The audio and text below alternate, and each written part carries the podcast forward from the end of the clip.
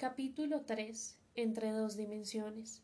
Andrés estudia los náufragos de la Medusa, de Jericó, con plácido detenimiento, observando cada uno de los detalles magistrales de la pintura, cada ola, cada pincelada que muestra los músculos de los viajeros, cada pliegue de sus ropajes, cada trazo de ese cielo que empieza a abrirse después de la tormenta, cada mirada agónica y desesperada que cubre los rostros trastornados de los sobrevivientes. Sabe que el artista se inspiró en un hecho real. La Armada francesa había naufragado muy cerca de las costas africanas en 1816 y había desprotegido por completo a 150 pasajeros que se vieron obligados a navegar dos semanas en una pequeña balsa sin la más mínima ayuda. Durante este tiempo, los alucinados pasajeros se asesinaron entre ellos, se comieron a los enfermos y a los más débiles, se enloquecieron, se arrojaron al agua para suicidarse, y al final, cuando llegó el rescate, solo quedaron quince náufragos sobre el destrozado planchón de madera. Andrés observa en la obra la potencia de los elementos, el viento huracanado, inflamado, la miserable vela improvisada, los rastros de la lluvia, el oleaje embravecido, los oscuros nubarrones todavía compactos y cerrados en un cielo que se niega a complacerse de los últimos sobrevivientes, quienes agrupan conformando una insignificante pirámide aniquilada por la fuerza descomunal de la naturaleza, y lo sorprende una cena en la parte alta del lienzo, el hombre que agita un trapo para llamar la atención del barco que va a rescatarlos es un hombre negro, el único que aún tiene alientos para vencer la adversidad, el sirviente, el mayordomo, el esclavo, que luego de trece días de hambruna y enfermedades permanece de pie, sacudiendo la esperanza en su brazo izquierdo, ese hombre que al comienzo del viaje recibe órdenes y carga maletas, es, sin que nadie pueda llegar a sospecharlo, el más fuerte, el más dotado para una prueba de resistencia física, el que en realidad merece vivir. Ya suprimidas las clases sociales y las diferencias económicas, se ve quién es quién, se hace evidente la flaqueza o la templanza de carácter, se sabe en serio y sin trampas quién es el más apto para sobrevivir, y en este caso es el mar el que mide la resistencia de los hombres, el que permite que el humilde criado haga valer sus condiciones físicas y psíquicas, y se encumbre hasta alcanzar las difíciles cimas del heroísmo. El timbre del teléfono saca a Andrés de sus cavilaciones, deja la lámina sobre el escritorio y levanta el auricular. ¿Aló? ¿Andrés? Sí, con él. Con Angélica. ¿Qué hubo? ¿Qué tal? Necesito verte, dice ella con la voz hecha un susurro. ¿Ahora? ¿Podemos hablar esta tarde? No puede ser mañana, es urgente. ¿Te pasó algo? Necesito hablar contigo. ¿Y tiene que ser hoy? Es muy importante, Andrés. Ok, dime dónde. En la taquilla del teleférico para subir a Monserrate. ¿A Monserrate hoy? Es un sitio tranquilo, sin gente, sin autos. Tengo que contarte algo muy importante. ¿A qué hora? ¿A las tres te parece bien? Listo, a las tres en la taquilla. No me vayas a fallar, Andrés. Te escucho como si fuera larga distancia. ¿Qué te sucedió? Prefiero decírtelo personalmente. ¿Es grave? Entre gemidos y suspiros se oye lejana la voz de ella. Mucho. Bueno, no te preocupes. Nos vemos a las tres en punto. Gracias. Y ánimo. Adiós. Se despide ella y Andrés reconoce en el tono que Angélica está haciendo un esfuerzo muy grande para no echarse a llorar. Nos vemos más tarde, dice él y cuelga. Una lluvia ligera empieza a caer sobre la ciudad a las dos y treinta de la tarde. Andrés va en un taxi por la avenida Circunvalar, bordeando las montañas, y observa las gotas de agua estrellarse contra los vidrios del automóvil. Se pregunta qué diablos le habrá sucedido a Angélica, y anhela en su interior que no vaya a ser una situación irremediable, sino que se trate más bien de un sufrimiento pasajero, de una prueba que después de superada no deje marcas imborrables ni secuelas destructivas. A las dos y cincuenta paga lo que indica el taxímetro y se baja frente a la taquilla del teleférico de Monserrate. Angélica está esperándolo sentada en las escalinatas de la antigua estación. Apenas lo ve, se lanza sobre él y lo abraza sin soltarlo, como si fuera a enviarlos a países diferentes y estuvieran despidiéndose en las puertas internacionales del aeropuerto. Él la retira un poco para darle un beso y es entonces cuando descubre los puntos violáceos en sus mejillas. Son manchas pequeñas, diminutas, pero muy visibles, como si la piel manifestara los rigores de una varicela o de un sarampión. ¿Qué te pasó? le pregunta sin pensarla. De esto quiero hablarte. ¿No deberías estar en cama? Ya te explico, Andrés. Los ojos de Angélica están hinchados y rojos. Se nota en ellos el exceso de llanto, la tristeza, el cansancio de largas horas de pesadumbre y tribulación. Ven, compremos los boletos y subamos, le dice ella. Andrés paga el valor de los cuatro tiquetes, dos de subida y dos de bajada. Recorren las escaleras internas del edificio. Entregan las contraseñas a un funcionario que controla el paso e ingresan al vagón del teleférico con un grupo de turistas mexicanos que sonríen y preparan sus cámaras fotográficas para dispararlas durante la ascensión. Angélica agarra el brazo y no dice nada. El trayecto hasta la cima de la montaña dura unos breves minutos. Andrés observa los árboles y la vegetación espesa y cerrada conformando nudos multicolores.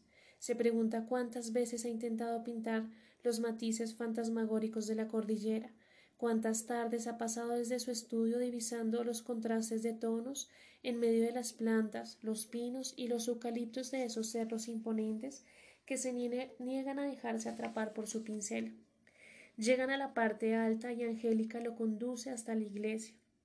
Abajo, como si fuera una maqueta diseñada en miniatura, reposa la ciudad en medio del frío, la lluvia y los vientos helados de la sabana. Se sientan en las primeras bancas frente a la imagen caída y doliente de nuestro Señor de Monserrate. ¿Sabías que la gente afirma que Guadalupe y Monserrate son dos volcanes que un día estallarán para destruir Bogotá? Pregunta Angélica mirando hacia el altar. Una vez escuché algo al respecto, sí.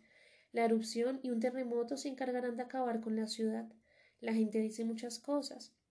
Un largo silencio augura un cambio en la conversación. Angélica pregunta de sopetón ¿Por qué me pintaste así? ¿Te refieres al retrato? Sí, no sé. Pero ¿por qué me pintaste como Prosperpina en los infiernos? No sé, Angélica, te vi un parecido con el cuadro de Rossetti y quise rendirle un homenaje. No estás siendo sincero conmigo. Esto es muy importante para mí. No me esquives. Dime por qué parezco en el Hades con las mejillas picadas y carcomidas. No lo sé, te lo juro. Tú no querías pintarme. No. ¿Por qué? Andrés percibe la angustia que atormenta Angélica, la necesidad que tiene de una respuesta sincera y transparente. No se puede negar a ello y dice Hace unas semanas hice un retrato de mi tío Manuel. Lo pinté con unas malformaciones en la garganta. Me llamó a los pocos días a decirme que tenía un tumor cancerígeno muy avanzado justo en esa zona. Está en tratamiento, pero no mejora. Lo más seguro es que muera pronto. ¿Y por qué lo pintaste así? No sé, Angélica, me siento como si estuviera en una pesadilla. Es una fuerza irracional que de pronto se apodera de mí, como si estuviera en trance, poseso, invadido por imágenes que se imponen en la tela. Me dio tanto miedo que no quise volver a hacer retratos jamás. Por eso te negabas a pintarme. Sí, y por eso te da fiebre y te enfermas. El desgaste me deja aniquilado. Angélica se pasa las manos por el cabello, lo observa de reojo y le pregunta ¿Qué sentiste cuando me estabas pintando? Lo mismo, te vi ojerosa, llena de llagas, y el pincel se encargó de plasmar esas visiones en la tela. ¿Y no tienes una explicación? No, te lo juro, no sé qué es lo que me está pasando. Ven, salgamos. Caminaron por el sendero empedrado, protegiéndose con sus chaquetas cerradas de las finas gotas de agua que aún caían del cielo sin mucha convicción. Dieron la vuelta por la estación del funicular y emprendieron el retorno por la parte trasera de la montaña, recorriendo paso a paso cada una de las esculturas que recordaba a los fieles los suplicios por los que había tenido que pasar Jesús antes de su crucifixión en el Calvario. Las figuras que representaban el Via Crucis estaban resplandecientes en ciertas partes elegidas por la gente para poner allí sus manos o su boca. Los pies de Jesús, los pliegues de su túnica o los dedos de las manos brillaban más que el resto de la escultura, porque allí se acercaban las personas a besar al Maestro en un gesto de piedad y misericordia. Andrés recordó que alguna vez su padre lo había traído de pequeño para que fuera testigo de la procesión de los domingos. Antes de subir, las parejas de novios, los amigos o los familiares que se habían puesto de acuerdo para escalar la montaña se pasaban por los toldos populares que habían en los primeros metros del ascenso y se bebían una cerveza o un aguardiente con hierbas aromáticas, al lado de la gran masa popular que iba caminando despacio, conquistando la montaña sin afán, disfrutando de la caminata y del exigente ejercicio iban los enfermos y los penitentes, verdaderos héroes que subían descalzos o de rodillas, hablando solos, suplicando, con la Biblia en la mano y el rostro cubierto de lágrimas. Ya en la mitad del cerro estaban con las rodillas destrozadas, abiertas hasta el hueso, y con los pies llagados y en carne viva. Los hilillos de sangre que dejaban a su paso eran las pruebas de su fe y de su arrepentimiento. Cojos, mancos, enfermos de los riñones, ciegos, leprosos, adúlteros, asesinos, traidores, prostitutas, sicarios, todos venían a demostrarle a nuestro Señor de Monserrate que eran buenos católicos y que merecían un milagro o un gesto de perdón.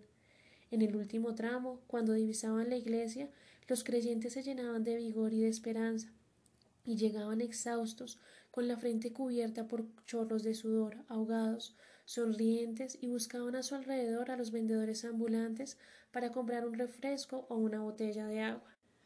Angélica le propone a Andrés en la puerta del restaurante San Isidro. ¿Entramos? No podemos tomar un café para calentarnos. En eso estaba pensando. Se sientan en una mesa en la parte externa en un corredor desde el cual se divisa la ciudad allá lejos, detrás de la bruma que rodea la montaña. Piden dos cafés bien cargados y Andrés tiene la impresión de no estar completamente en la realidad, sino en un intermedio, en un plano que está a medio camino entre dos dimensiones.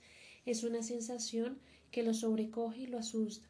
Ve a Angélica sentada frente a él, ve el restaurante, a los meseros, a los turistas mexicanos que también han entrado para beber algo caliente, ve los árboles, el cielo, la niebla, la ciudad, y sin embargo él no está ahí. Es como si observara una película cuyo protagonista le es familiar, pero con el cual no termina todavía de identificarse.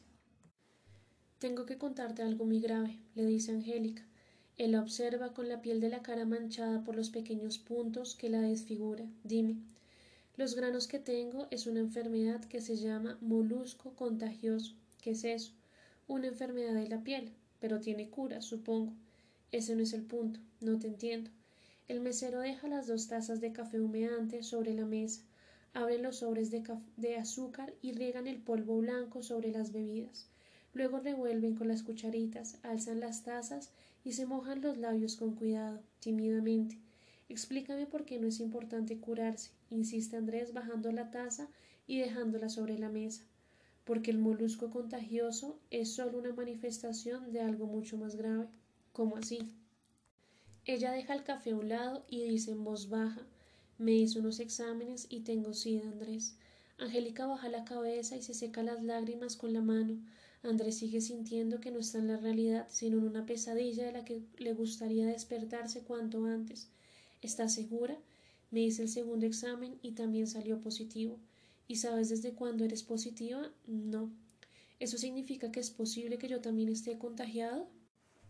Contigo siempre usamos condón, ¿te acuerdas? dice ella dejando de llorar y limpiándose la nariz con las servilletas de la mesa. Y entonces, creo que fue después, Andrés, ¿Con quién has estado en este tiempo? Ese es el problema. Angélica continúa hablando en un tono muy bajo, casi en secreto. Cuando terminamos la relación sentí que me iba a morir, no quería hacer nada, ni siquiera levantarme de la cama por las mañanas. Pero luego me llené de odio contra ti, sentí que me habías herido injustamente. No fue así, Angélica. Yo sé, yo sé, pero así lo sentí en ese momento. Quise vengarme, entonces comencé a acostarme con el uno y con el otro, Iba a todas las fiestas y terminaba en la cama con el primero que me lo propusiera. Como estaba tomando pastillas anticonceptivas, me daba lo mismo que el tipo usara condón o no. La mayoría de las veces estaba borracha o drogada. Llega a estar con dos y tres hombres en un mismo día. Andrés suspira sin decir nada. Ella concluye. Me acosté también con varios extranjeros. Yo creo que alguno de ellos fue el que me contagió. Suenan las campanadas de la iglesia. Andrés escucha ese ruido metálico atravesar el aire invernal de la tarde y siente en un instante revelador que es dueño de nuevo de sí mismo, que ha llegado por fin a la realidad.